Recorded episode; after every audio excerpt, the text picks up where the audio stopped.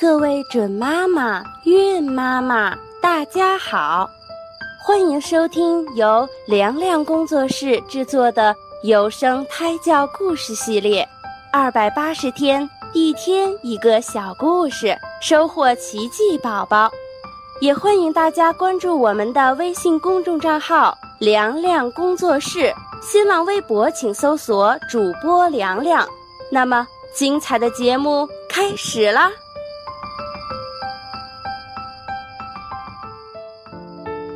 小蟹和母蟹，母蟹看到别的动物直着走路非常方便，只有它们螃蟹是横着走路，它觉得很不雅观。于是母蟹就希望小蟹能像其他动物一样直行。母蟹对小蟹说：“你不要横着爬，要学习直着走。”小蟹是个孝顺的孩子。他听从母亲的教导，专心致志地学习执行。但是日子久了，尽管小谢坚持不懈地学习，但还是没有一点儿成效。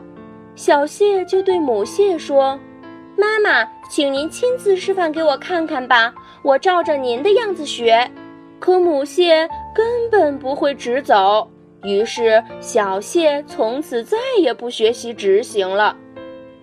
横行是螃蟹的天性，强行直走只会适得其反。小朋友要根据自身的实际情况来发挥内在特长和优势，千万不可盲目的效仿他人。今天的小故事就讲到这儿，小朋友们，我们下期节目再会吧。